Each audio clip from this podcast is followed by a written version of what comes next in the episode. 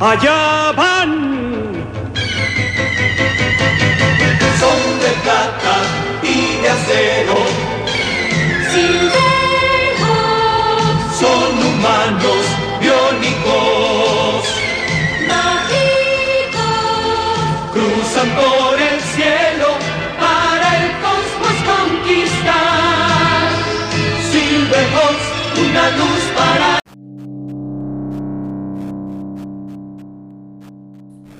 Madre, qué manía el niño de creer que uno esté grabando a estas horas, no lo entiendo. Es que, ¿Qué pasa? como todos sabemos, en otra galaxia es, es, eh, es otra hora en este momento. Eh, De donde viene el niño de cobre, ahorita son las 7 de la noche.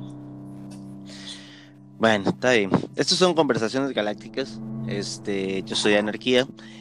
Ahorita entre un rato les, les digo quién es Anarquía para que sea más específico, porque creo que la mayoría está bateando, aunque creo que conocen al resto de nuestros personajes que a continuación se los van a presentar, se van a ir presentando entre ellos. Bueno, eh, mi nombre es eh, Vaquero y he acompañado al Niño de Cobre y a los Halcones Galácticos durante mucho tiempo. Este, este programa nace como una iniciativa del Niño de Cobre para discutir temas de toda índole, eh, sobre todo concentrados en este pequeño país llamado Costa Rica. Eh, así que los dejo con Niño de Cobre. hola, Niño de cobre.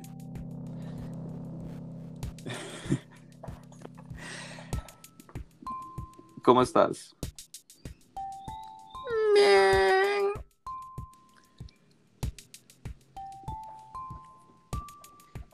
Es muy expresivo él. Sí, bueno, este, gracias. Eh, vamos a ver, eh, ¿qué tal si, si se presenta nuestro invitado, eh, Anarquía, y nos cuenta un poco de, de dónde viene, qué se escucha por ahí? Básicamente, Anarquía es un personaje de la industria DC.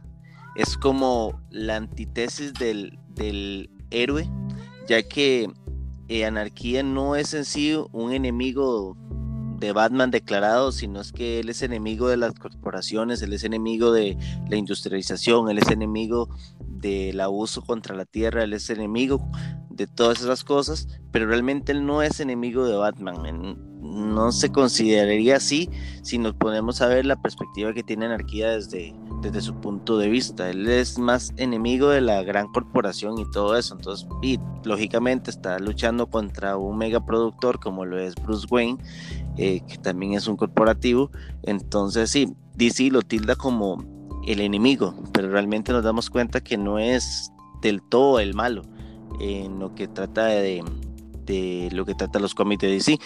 Para resumirlo, básicamente eh, adquirimos el personaje hace tiempos con una página en Facebook para abordar todo lo que eran temas acerca de anarquía, hablar, poner, explicar, eh, ser un poco didáctico, porque soy un poco didáctico, pero eh, nos intentamos divertir también. Ahora, ¿a qué vinimos hasta acá? Pe- Sabe que primero Niño de Cobre quiere dar su opinión. Eh, sí, eh, ¿qué opinas de lo que acaba de contarnos Anarquía, Niño de Cobre? genial, Cool. Excelente, excelente, gracias. Qué eh, elocuente intervención. Este, bueno, sí, eh, está muy interesante. eh, me agrada, me agrada como personaje. Creo que el Niño de Cobre también, por lo visto. Eh, vamos entonces a discutir temas que podrían ser de, tu interés.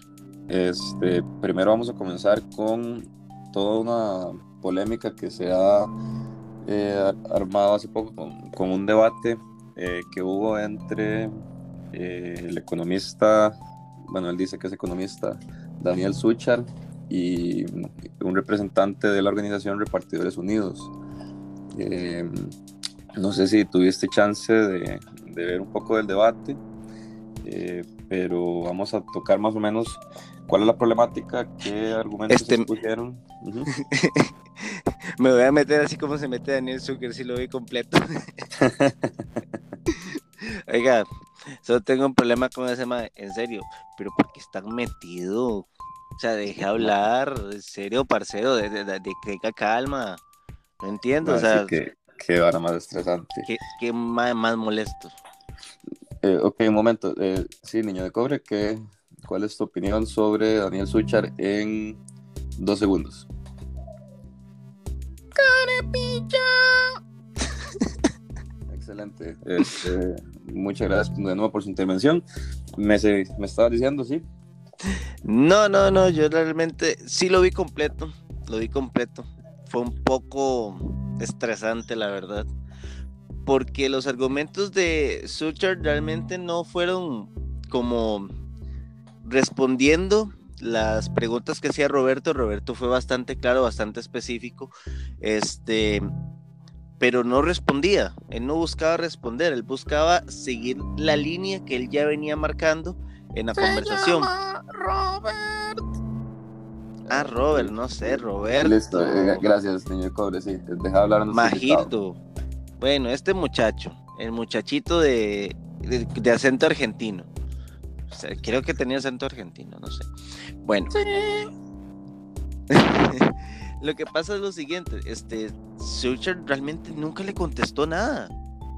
Veamos que en el momento realmente nunca lo hizo. En la parte cuando cuando Daniel, eh, no, el muchacho este, Robert, este, le dice algo relacionado a las 12 horas que trabajan muchos de los eh, colaboradores de, de estas plataformas, lo que hace Daniel Sucher es decir, yo estuve 14 horas bajo el agua por mi empresa vendiendo mis cosas. Entonces, ok, sí, pero es que no estamos hablando de Daniel Sutter, estamos hablando de las personas que trabajan afuera. Posiblemente sí, posiblemente Daniel Sutter sí estuvo 14 horas bajo la lluvia, pero posiblemente estaba en un carro. O sea, no Sí, estaba en un carro, no estaba en una bicicleta, no estaba con un bolso, no estaba cargándole la comida a alguien que posiblemente se iba a quejar y eso, estaba cargando sus productos. O sea, estaba sí estaba vendiendo lo suyo, pero posiblemente estaba mucho más cómodo que cualquier persona que trabaje en la parte de, de delivery. O sea, Eh, eh, Eso, eh, eso por un lado, o sea, y por otro lado, definitivamente estaba con un sueldo mejor remunerado. O sea, estamos hablando que, que estos repartidores de Uber Eats, de Globo, de Rappi, todas esas plataformas, este, trabajan jornadas inhumanas para recibir sueldos de miseria. ¿Por qué? Porque precisamente a como están diseñadas las plataformas en este momento y que de- habla- eh, eh, hablando de un marco legal están en tierra de nadie, este, e- es- estos repartidores tienen que, que trabajar un montón más de horas para recibir lo que parecería el, el salario mínimo de alguien que trabajara por salario mínimo ocho horas. O sea, y, y además en condiciones, bueno, o sea, que, que Robert nos describió, ¿verdad? O sea, eh, te- tenés que, que estar ahí pedaleando para arriba y para abajo cuando vas en bici, bajo la lluvia, eh, este, bajo el sol. eh, cargando cosas aún car- más pesadas de lo que deberías. cargando a veces un peso mayor al, al recomendado, etcétera, eh, metiéndote a veces en, en- en barrios este, conflictivos eh, sin, sin tener ningún tipo de seguro, ningún tipo de nada. Y, El dato y que daba- y para recibir y para recibir un salario además eh, miserable, ¿verdad? Ha- Haciendo referencia a las interrupciones de Daniel Zucker, me sentí como viendo a Ignacio Santos. Más o menos, más o menos. Pero- sí, eh, Eh, ni- Agrego, agrego, agrego lo que estabas diciendo, el hecho de que por ahí Robert mencionó que para los ciclistas profesionales se recomienda no estar más de seis horas en la bicicleta y muchos de ellos trabajan hasta el doble y no son profesionales. No son y no son profesionales. correcto. Sí, sí, no, una, una carajada ci- ciertamente infame. Este, bueno, eh, vamos a ver, sí, estamos recibiendo en este momento un mensaje de eh, un conocido personaje eh, de los halcones galácticos. Dice que se hace llamar esclavo eh, y que nos quiere hablar en nombre de su amo eh, Monstrón. Quiero opinar sobre el tema. Eh, ¿Estamos listos para escuchar el audio? Sí. ¿Sí? Eh, Dale, dale, dale. Ok, eh, aquí va. Chi, chi, chi. Dice mi amo. Monstruón, chi, chi. Que si no quieren, que son libres de escoger irse. Chi, chi, chi. Libre albedrío. Chi, chi, chi. Ok. Ok. Bueno, Bueno. este, ¿qué, qué opinamos sobre eso? En este caso voy a, voy a parafrasear a Daniel Sucher. Voy a dar clase.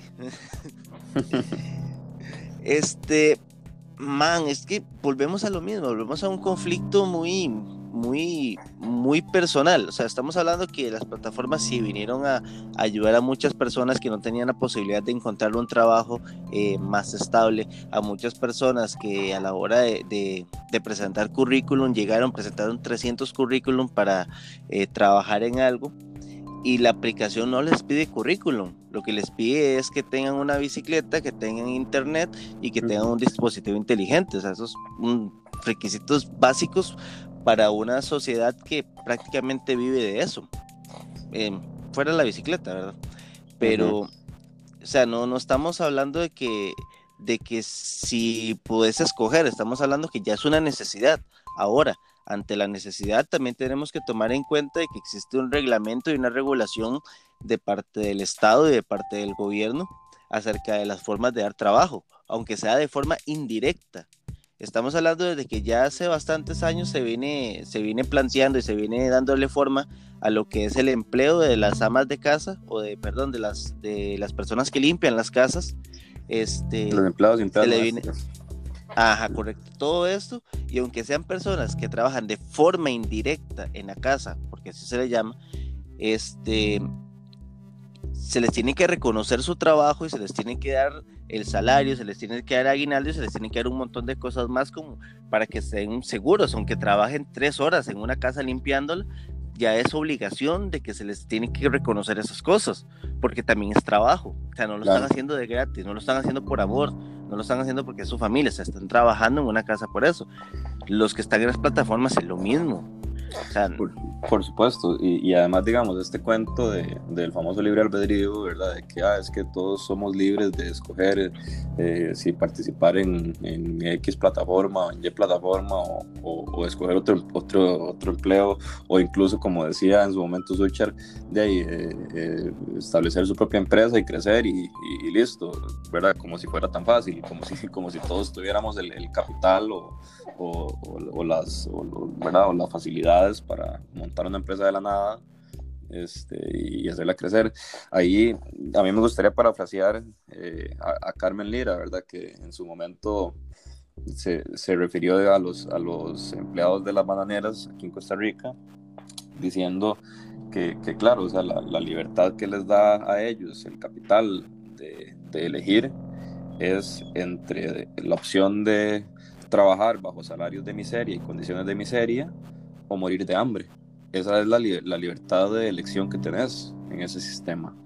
Y, y bueno, o sea, eh, más o menos esa es la libertad de la que está hablando Esclavo, bueno, del- en en representación de, de su amo, Monstrón, eh, y, y que es poesía muy similar a la de Daniel Sucha, eh, que es absurda, es- está disociada de la realidad de muchas personas, porque no existe esa libertad, esa famosa libertad de, de elección o, o- libre albedrío que llaman ellos, está muy, muy, muy condicionada a, a las, a las condiciones, valga la redundancia, de, de- de las personas y de, y de los trabajos a los que, a los que tienen este alcance de, agarrar.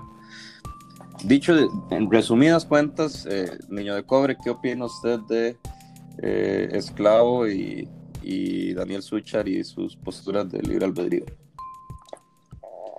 Son unos mamapinchas. Ok, muchas gracias. eh, sí, yo creo que se resumiría como por completo el, el, el- el Sí, debate. siempre- él siempre es muy atinado y muy, muy concreto en sus posturas, sí. Sí, sí. Me, me encanta todo lo que dijo. O sea, tiene, pero una, le- una que una lectura muy, sí, engloba, Sí, engloba sí. todo lo que dijimos vos y yo, básicamente. Exactamente, exactamente, exactamente. Es no se puede decir más, la verdad. Es una lástima. Pero bueno, creo que en, algún otro momento vamos a poder eh, extendernos un poco más. Me gustaría en algún momento tener el honor de, de recibir en el programa a este muchacho Robert. Eh, sería, muy bueno. Sería interesante escucharlo, darle la oportunidad de que, de que se exprese más y que no sea interrumpido cada tres segundos, como lo fue en el debate con Daniel. No, pero yo puedo interrumpirlo por aquello que sienta la necesidad de, de que alguien ya, es que no sé, tal, vez, eso, eso lo inspira. Sí, sí. Yo, yo, me puedo meter ahí, no se preocupe. Pero no, este, estaría, estaría muy interesante. Eh, pero tal vez podríamos aunque, aunque vea, la verdad, así, para serle sincero, para serle sincero, yo siendo Robert, la verdad, yo hubiera agarrado esa laptop, me hubiera ido caminando, buscaba a, su carita y se la rompo. En serio, mae. Cólera me da. Hasta coraje me da, cara. La charita laptop. no, pero sí, sí. Oiga, sentí que me interrumpió, güey, me interrumpió. Sí, madre, era frustrante. Este, y lo peor es que lo interrumpía para decir idiotas, ¿verdad? Porque es que no, aportaba, no, hay otra forma de ponerlo. Eh, eh, lo que aportaba eran las mismas frasecitas retóricas y propagandísticas de, de la derecha, ¿verdad? Eh, es que libre albedrío, eh, póngase su propia empresa, es que las empresas se van a ir, esa era la otra, las empresas se van a ir. Si la amenaza es que y la, esa, esa, es la típica amenaza que siempre que siempre vamos a escuchar de la mayor parte de, populistas. O sea, fue una amenaza dada por la mayor parte de populistas a la hora de hacer campaña y eso es algo totalmente, eh, una frase de lata, enlatada, que utilizan los liberales prácticamente para, para todo. O sea, si, si aprobamos el matrimonio igualitario, se van a ir las empresas. Si se aprueba el aborto, se van a ir las empresas. Si, más, es que la verdad, para cualquier cosa que usted diga, es que si aprobamos una ley que proteja al empleado público, se van a ir las empresas. O sea, si aprobamos una ley que proteja a los muchachos que trabajan en call center, que no trabajen más de ocho horas diarias y, y cinco días a la semana, se van a ir las empresas. sí, sí. Exacto, es la, típica frase trillada y, son amenazas vacías, porque esa es la verdad, o sea, eh, eh, las empresas como tal toman en cuenta muchas más variables que solo si, si están reguladas o no eh, para, para decidir, digamos, si se queda en un país, ver el tipo de mano de obra, las condiciones del país, las condiciones sociales, este, un montón de cosas y sobre todo, y estas de las más importantes, eh, analizan su, su costo-beneficio. O sea, es, es, así de sencillo.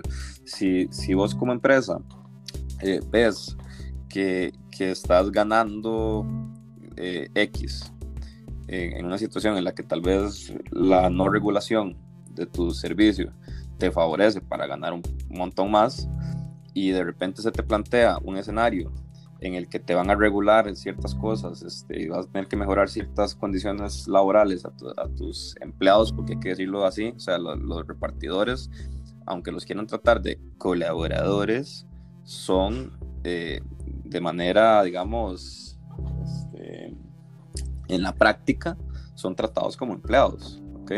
O sea, la relación ahí es, en la práctica, obrero-patronal. Es, Correcto. Si, si se le fuera a regular y, a mejorar las condiciones a, sus, a, sus, trabajadores, la empresa lo que analizará será lo siguiente. Ok, antes ganaba X, con esta nueva regulación voy a ganar un poquito menos que X, pero voy a seguir ganando Y. Y siempre va a ser preferible esa situación que no ganar del todo. o sea, si se baja del país y, para irse del país tiene que ser porque el análisis global de todas las, las variables le dio que, que, no iba a ganar. ¿Ya? Esa sería la, única forma. Y, Caso, caso del mismo que pasó de, Uber en Japón. ¿Qué pasó? Ah, perdón, es que pensé que todos estaban informados. Este, cuando llegó la plataforma Uber a Japón, este, no se quedó mucho tiempo, porque aparentemente el servicio de taxis en Japón es tan bueno de que para la gente era innecesario tener una plataforma como Uber que les llamara un carro eh, para brindarles ese, servicio, porque ya la gente en Japón tiene la costumbre que si necesita un taxi, nada más marca un número de teléfono y llega el taxi y compre todo lo, mismo que hace un Uber. Este, entonces no funcionó. Básicamente estuvo muy poco, no, no era un mercado al que Uber, o, perdón, Uber fuera funcional, porque ya había un buen servicio de parte de los taxistas, entonces la gente no, no le importó. Entonces Uber no, no sobrevivió ahí. Sí, sí, o sea, ahí hay un buen ejemplo de, de, eso. O sea, el, el, famoso, el famoso libre mercado que tanto defienden eh, este tipo de personajes, de aplicado a, a, esa situación es, simple y sencillamente eso, o sea, un análisis costo-beneficio, ves las ganancias, si, si sigues ganando un poquito menos, pero sigues ganando, te vas a quedar y si, si, no, te vas a ir, pero no va a depender de mejorar las condiciones laborales de la gente, porque ya existen un montón de empresas de, de diferentes tipos que, que tienen, eh, que están bajo el marco regulatorio, eh, bajo el mismo, con, con las condiciones mínimas este, eh, laborales para sus empleados y ahí existen y ya van existiendo años de años. Entonces, no es excusa que, que solo porque de repente ya se aplique una jornada mínima, un salario mínimo, eh, eh, que, que, los aseguren, etcétera, que, que, ya no va a ser rentable para la empresa. Y, y, todas las empresas que actualmente funcionan bajo marcos regulatorios, ¿qué? A mí me gustaría dejar una pregunta una pregunta no para contestarla en nosotros, sino una pregunta como para la gente que lo escucha y me lo pueda responder porque es algo que para mí todavía no me cabe. La pregunta es la siguiente. ¿Por qué Uber y todas esas plataformas llaman a estos eh, colaboradores, los llaman socios colaboradores? Cuando tengo entendido yo que dentro de una sociedad se busca siempre el beneficio de, los socios. ¿Es correcto o no estoy correcto? Correcto. Se busca el beneficio de los socios. Quiere decir que si Uber tiene eh, de socios, colaboradores, a los que andan en bicicleta, moto, todo esto, él debería buscar un beneficio para ellos también porque están aportando a la empresa porque son socios. claro. No son empleados. Pero, pero al final de cuentas ellos no, no es lo que buscan, o sea, solo buscan disfrazar de una de una palabrita bonita, una relación laboral bastante jodida. Ahora, me gustaría que la gente que, que escuche el post, que nos vaya a escuchar, recuerden que estamos en, en Spotify, recuerden que estamos por acá, por Archer, acá pueden dejar, ah, puede hacer un spot publicitario en este momento, qué dicha que me acordé. Este, si escuchan a través de la, de la página web de Archer, eh, les recomiendo, por ahí van a ver un microfonito.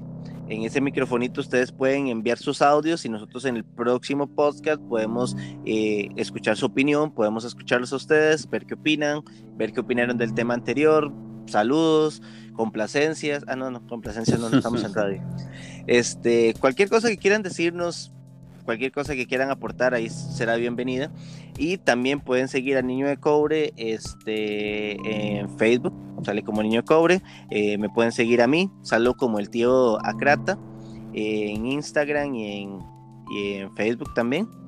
Y por ahí muy pronto van a estar viendo un videito con este mismo audio.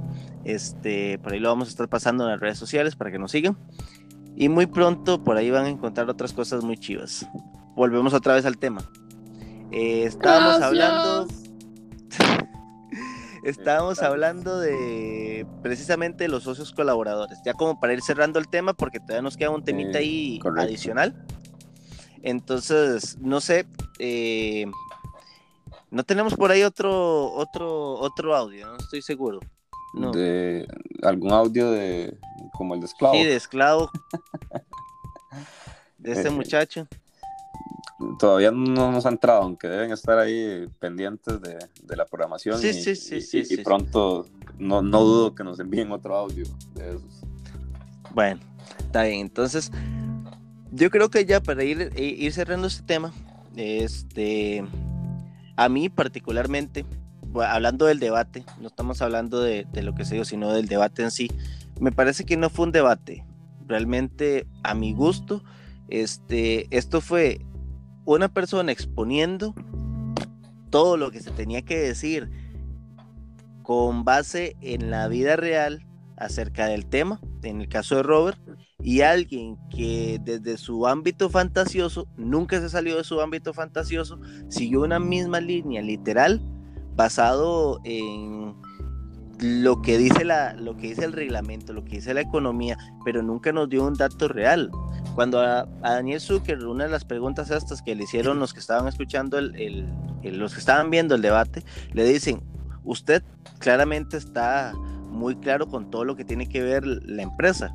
Ok, ahora, ¿qué tan arraigado está usted o qué tan o qué tan o qué tanto sabe usted de, de los colaboradores, de cómo viven los colaboradores? él dice, yo estoy yo estoy totalmente informado. El, el man lo dice con una seguridad como si una propiedad. hubiese... Sí, sí, el man lo dice como si el man hubiera pedaleado desde San Pedro hasta Guachipelín de Escazú para ir a dejar un par de hamburguesas por 1200 pesos. ¿Me entendés? O sea, existe, existe este detalle. O sea, el, el, man lo dice con tanta seguridad como si él lo hubiera pedaleado. Y estoy seguro que no lo ha hecho parte de las quejas que existen de muchos, de muchos colaboradores de, de, estas plataformas es que muchas veces les... Empleados. perdón, sí, perdón, empleados. De estos empleados de las plataformas es que muchas veces les dan un rango de 5 kilómetros y los hacen ir a 8. ¿Entiendes? O sea, no es tan fácil. Y lastimosamente no hubo debate, porque debate no hubo. Hubo alguien hablando de forma fantasiosa de lo que pensaba que es la realidad y alguien exponiendo la verdad, exponiendo que se muere un, un empleado de estas plataformas en Argentina todas las semanas. Muchachos aquí que que han tenido accidentes y que la empresa no responde por esos accidentes que ellos han tenido y dejándolos a estos muchachos sin su comida, porque ahora están en una cama, porque se quebraron una pierna, porque se les rompió el tobillo, porque cualquier cosa, ahora no pueden ir a trabajar en la plataforma pero y la empresa tampoco se hace cargo porque y no es culpa de ellos. La bicicleta era de él y él escogió llevarlo. Su libre albedrío le dijo que agarrara la bicicleta y que se viniera con nosotros. Sí, sí. En resumen, este, y para ya ir cerrando este tema y, y pasar al siguiente, eh, Niño de Cobre, ¿qué...? Tiene tres minutos, ¿o yo? Sí, sí, exacto. Y, y aprovecho. Le puedo interrumpir si quiere para que se acostumbre. Y, y por favor, cobre, le pedimos que disponga, que disponga de esos tres minutos y, se extienda en su, en su respuesta. ¿Qué opinión le merece eh, todos los argumentos eh, presentados de manera tan profesional por Daniel Suchar durante el debate?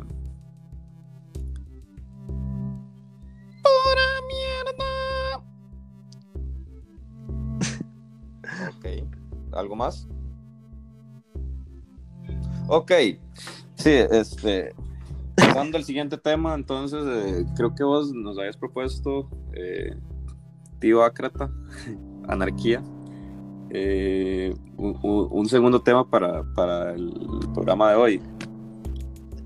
El segundo tema trata mucho acerca de lo más reciente, el colapso, vamos a hablar del COVID. Yo creo que todo el mundo está cansado ya de, que se hable del COVID, el COVID es, es algo que vino a, parar nuestras vidas desde marzo, eh, a frenar completamente la vida de todo el mundo a nivel global. Eh, es cansado, sí, yo entiendo, ya todo el mundo ya el tema los tiene hasta la coronilla, pero Estamos hablando que en Costa Rica en este momento el sistema médico y todo lo que nos protege del COVID en este momento está haciendo, está colapsando, ya está llegando a un punto del colapso, ya está llegando a un punto en el que ya el UCI, eh, la unidad de cuidados intensivos, este, no tiene la capacidad, ya está por encima. Escuchamos por ahí al populista de Bukele decir que él le donaba 100 camas a Costa Rica.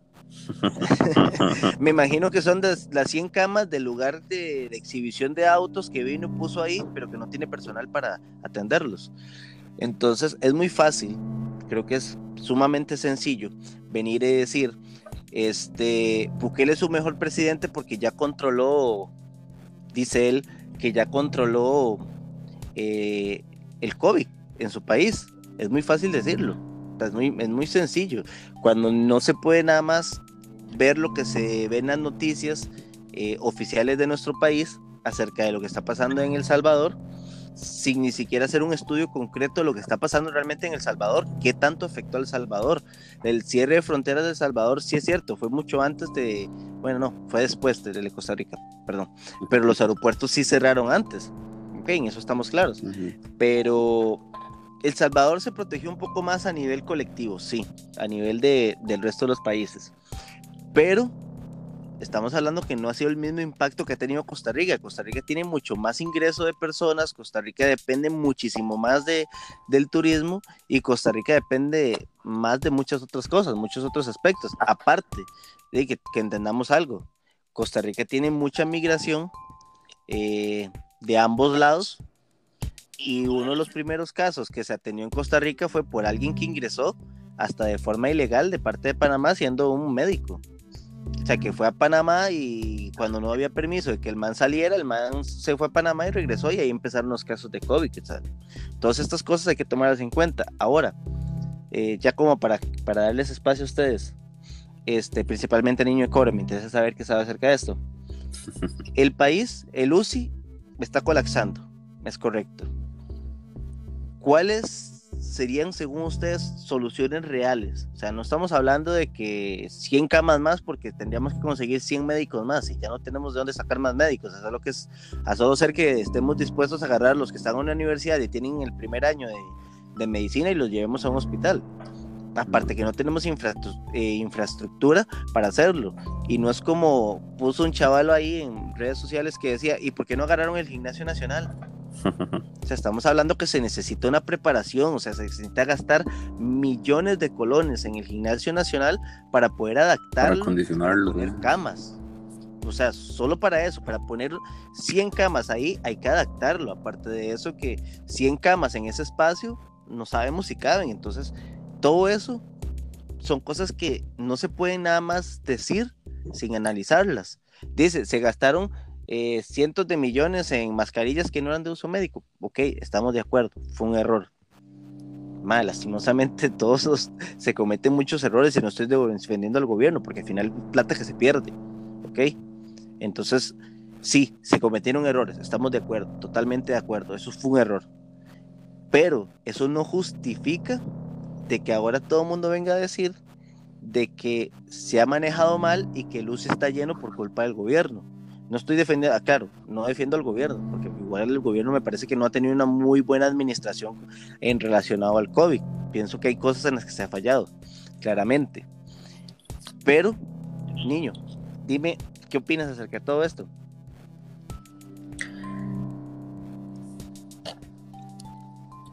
No tengo idea.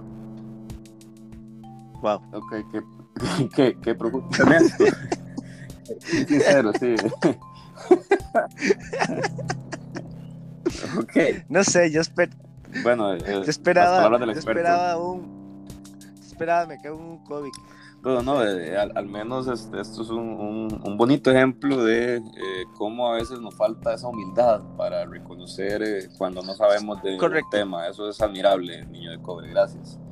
Este, sí, de, ma, de repente a veces la gente piensa que, que acondicionar un lugar es nada más agarrar la, la cama que tenés vos en tu dormitorio y ponerle un alcohol en gel a la par y, listo.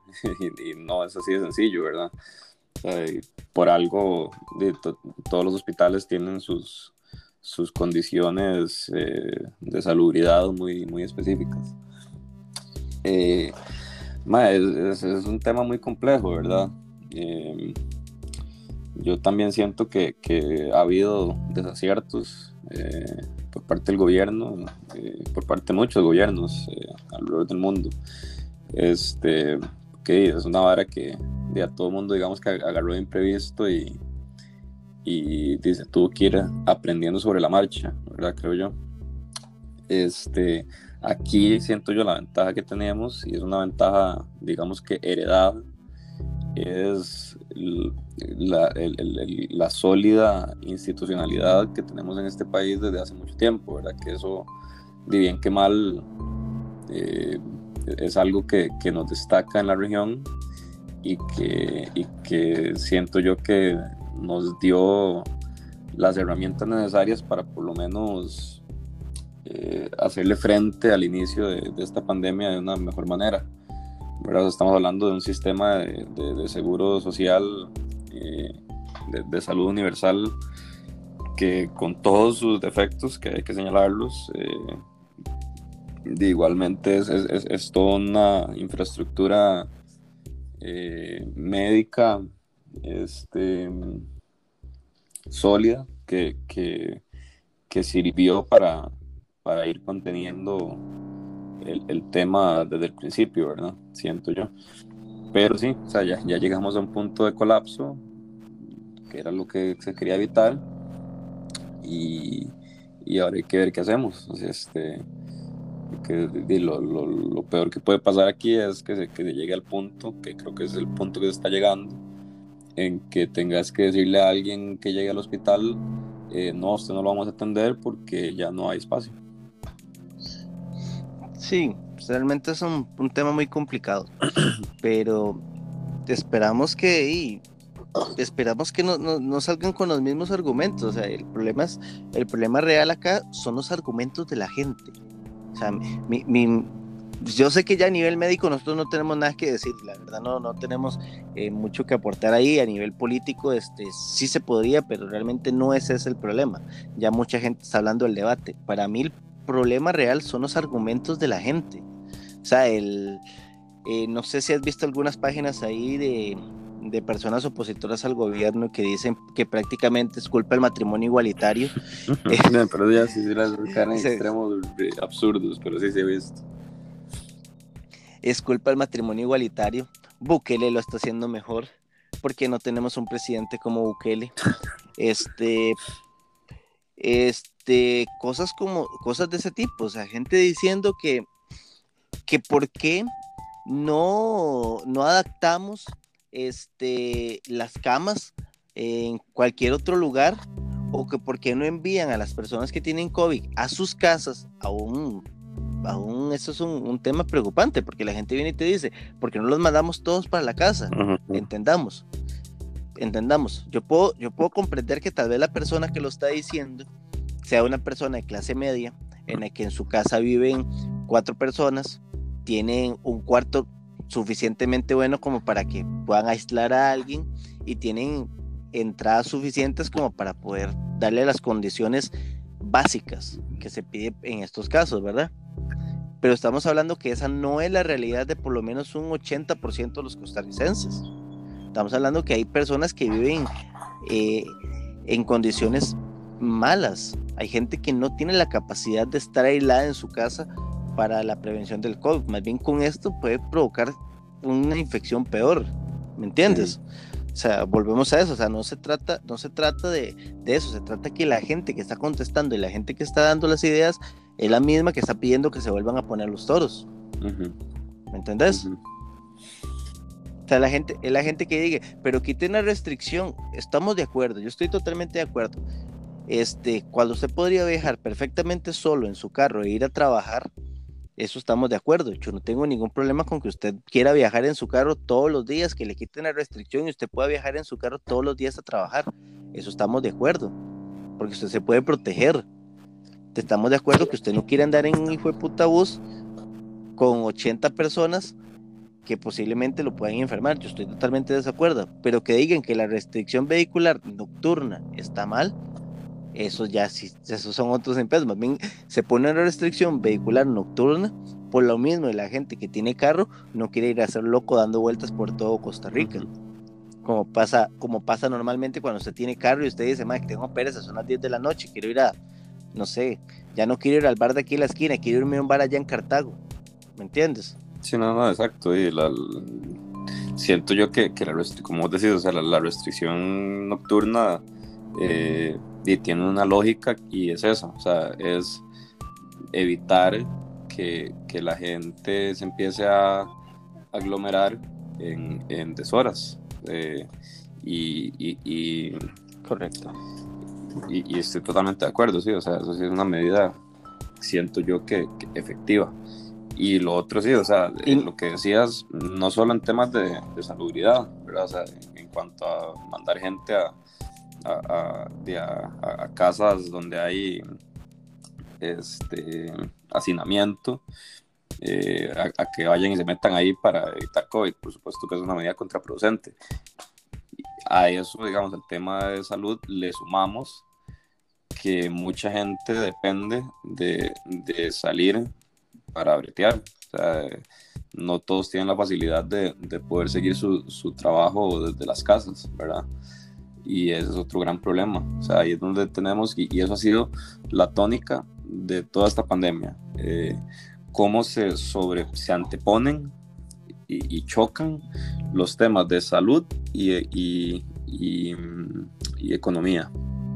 O sea, porque entonces tenemos que, entre más medidas para evitar o contener eh, los temas de salud, eh, más se afectan los trabajos de, de las personas. Y entonces es, es una, es, es una disyuntiva terrible, ¿verdad?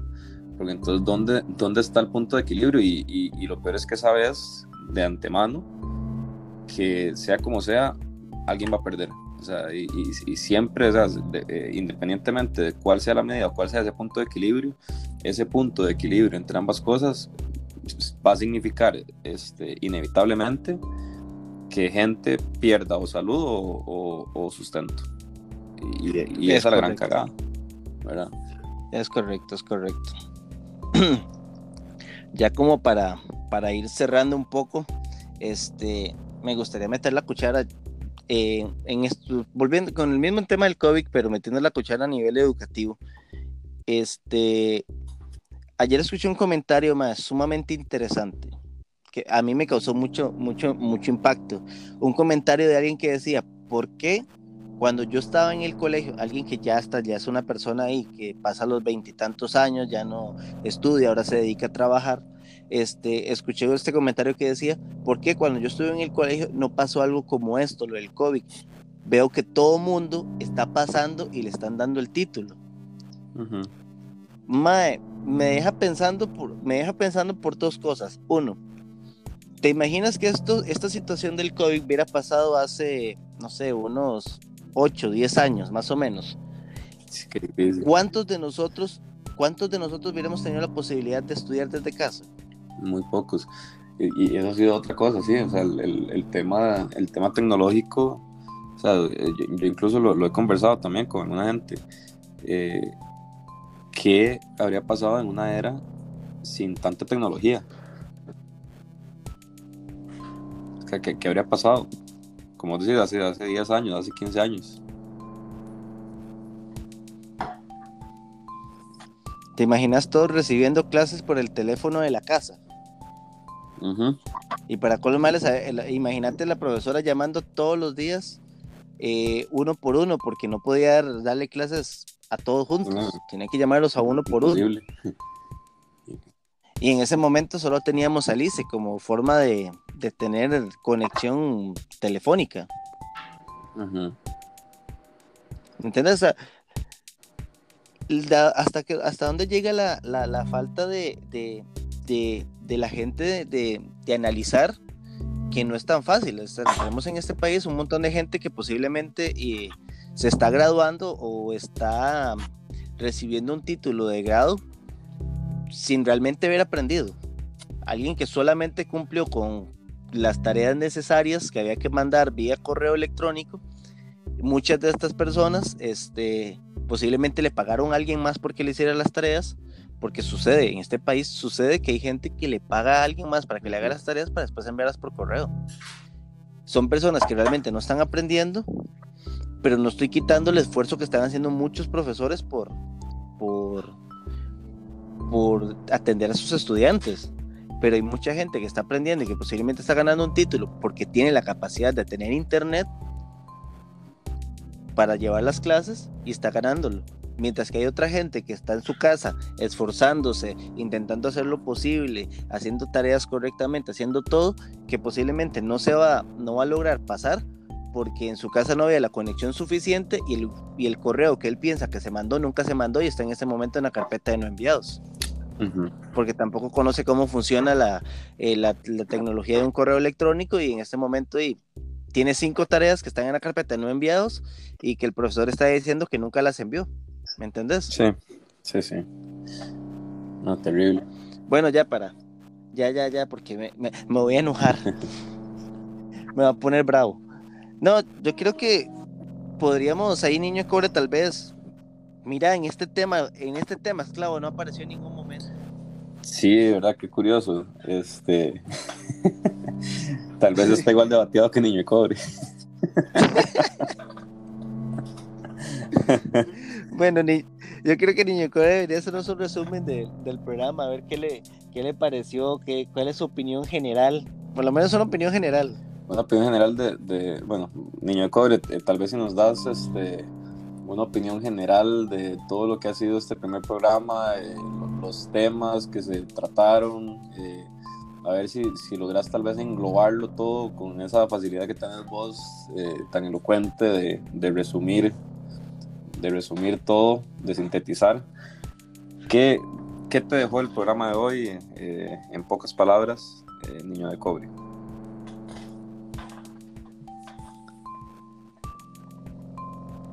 Genial. Ajá. Ok. ¿Y qué más? Cool. Cool, sí, bien. Es un mamapichas. Ok. sí, bueno. y Oiga. también esclavo. okay. Concuerdo completamente. Sí, creo que eso, creo que eso lo resume todo. Muchas gracias. Este, deberíamos invitar un día a Daniel Sucher. Nada más para basurearlo. Yo no quiero, yo no quiero debatir con él, yo solo quiero basurearlo. Invitarlo solo para basurearlo. Sí, sí, sí, sí, sí. Hacer un Ross contra Zucker y ya, nada más. Estaría vacilón, pero no creo que, no creo que acceda. Ah, qué aburrido que es, güey.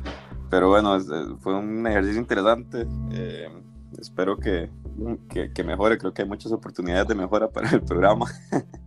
Pero ya. Sí, sí, sí, sí. sí. este es nuestro. por aquello. Por aquello para las personas que nos escuchan. Este es nuestro programa piloto.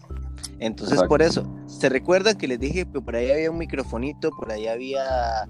Por ahí están las redes sociales. Por ahí está el niño de cobre en Facebook, está el tío Acrata en Instagram y está el tío Acrata también en Facebook. Este, nos pueden escuchar en Spotify, si tienen Spotify pueden escucharnos, pueden buscarnos ahí, ahí les va a aparecer y en otro montón de plataformas que si se meten en un link de Anchor van a poder encontrar sus plataformas favoritas para escuchar el programa, así no se tienen que preocupar por nada. Este, lo pueden escuchar mientras que van para el trabajo, mientras están en el trabajo, este, en cualquier lugar que ustedes quieran, mientras que desayunan, mientras que se bañan.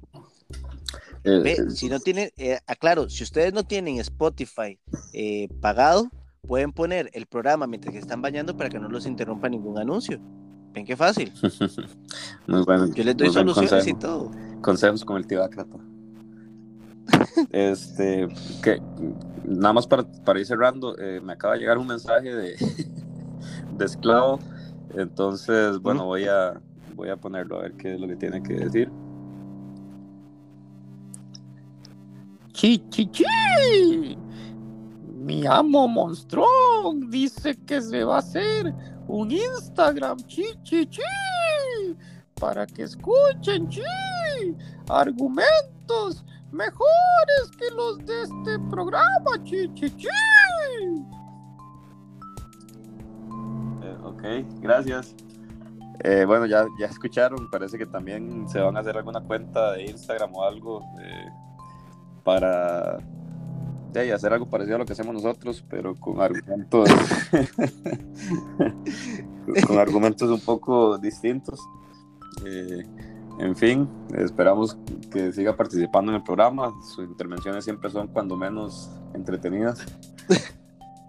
Este, Espero que no sea una cuenta de esas como de los, de, los anarcocapitalistas, ¿verdad? Muy probablemente va a ser algo así, sí. ah, ok. Qué divertido. Comedia en su estado puro, dirían algunos. ah, fue puta esclavo. Este, bueno, eh, nos despedimos entonces. Eh, ha sido interesante, al menos. Espero que haya sido un poco entretenido. Esperemos que ahí la gente que nos escucha fuera de Costa Rica entienda el tema. Si no entienden el tema, igual pueden meter la cuchara, como decimos vulgarmente en Costa Rica, pueden opinar ahí, este, decir qué, les, qué pasa en sus países, tal vez en algún determinado momento eh, existe un tema que, no, que nos gustaría tocar de algún otro país y nos quieren aportar o nos quieren decir cuál tema, eh, con mucho gusto también podemos hablarlo, podemos podemos conversarlo un ratito ahí. Este, por ahí salen un poco las caballadas a veces. ¿Ah? Sí, un poquito, aflora, aflora, aflora la creatividad. Y a veces nos ponemos un poco más técnicos, pero siempre lo, que buscamos es que por lo menos ustedes tengan un punto ahí de, de opinión.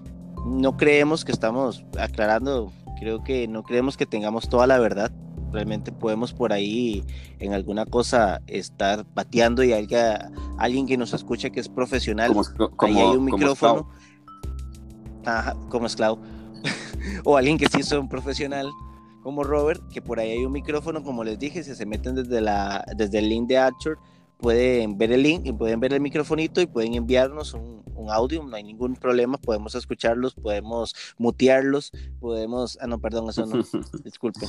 A mí me gustaría eventualmente, a mí me este gustaría eventualmente este, entrevistar a Esclavo para que nos explique un poco de esa de esa peculiar relación que tiene con Monstrón, en la que básicamente lo tratan como basura y aún así él defiende a, a su amo Monstrón. Creo que hay, hay mucha gente que tal vez eh, se pueda sentir identificada con esa actitud. Eh, me gustaría eventualmente entrevistarlo a él para, para que nos dé su punto de vista. Ahí le dejamos a la gente para que opine. Ya saben, si quieren una entrevista con Esclavo, nada más ocupamos que interactúen por favor con nosotros. Entonces ahí tienen para escuchar el programa, nos pueden escuchar en Spotify, eh, pueden seguir las redes sociales de Niño de Cobre, del Tío Acrata y muy pronto las de Monstrum en Instagram. Ay, ¿qué me esperará de la vida con este man? Pero bueno, este, ahí vamos a estar, ahí vamos a estar. Entonces, próximo tema, próxima semana, ahí vamos a estar viendo en el Facebook cuál va a ser el próximo tema. Este, el próximo tema prácticamente es fin de año. ¿Sabes qué podría ser el próximo tema de la próxima semana? Un resumen del 2020. Bien lo vale. Un resumen de 2020. Desde nuestro punto de vista. Sí, mes por mes. Sí, estaría, estaría interesante, sí. Em, eh. Eh, eh, adelante. Este, eh, yo soy especialista en, en, relaciones de Oriente Medio, entonces puedo hablar bastante de Soleimani, pero no me interesa hacerlo. ah, bueno. Hablando de Oriente Medio, ¿viste, ¿viste la, la, la gran huelga que hubo en, en India? Uf, impresionante. 250 lo, millones de personas. lo malo, es que los lo malo es que los liberales dicen que comparado con la población de, de de la India eso solo es un 10%, entonces no importa, o sea, es una huelguita, o sea, es una huelguita aquí en desamparados de, entre todos los panaderos, nada más. 250 millones de personas organizadas y en huelga y, no, no, no es noticia. No, no, no, para nada. Es que como un comentario que leí, en comparativa con las cosas que ha hecho el gobierno, que ha venido ampliando, esa huelga no es nada. No, no, no. Pero bueno, eso, eso va para, para todo un tema eventualmente. Sí, sí, usted sabe que esa despedida se está alargando. Es como, eso, nos sentimos como los novios cuando ya me voy. Ah, bueno, pero el último beso. No, eh, un abrazo. Hablando de eso, este, este ahorita que tocaste el tema, niño de cobre, ¿cómo resumiría usted el año 2020? Como un todo.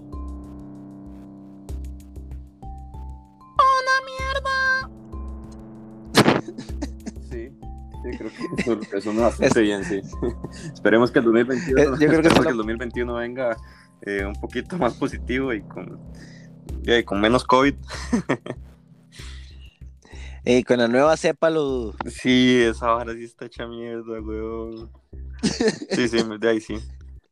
Pero eso va a ser tema para la próxima semana. Bueno, bueno. Eh, bueno, ¿cuál, yo soy No, cuelga No, no, no. Ok, los dos al mismo tiempo. Una, dos. Bueno, bueno, bueno. Ah, chao, beso. beso. Bueno, no, hasta, la próxima y, chao. se cuida. Esas fueron conversaciones, esas fueron las conversaciones galácticas en alguna tontera. Por lo menos esperemos haberles sacado una sonrisita. Hasta luego. Yo soy el tío Acrata, yo soy Anarquía. Vaquero y. Niño de cobre. Me cago en Recuerda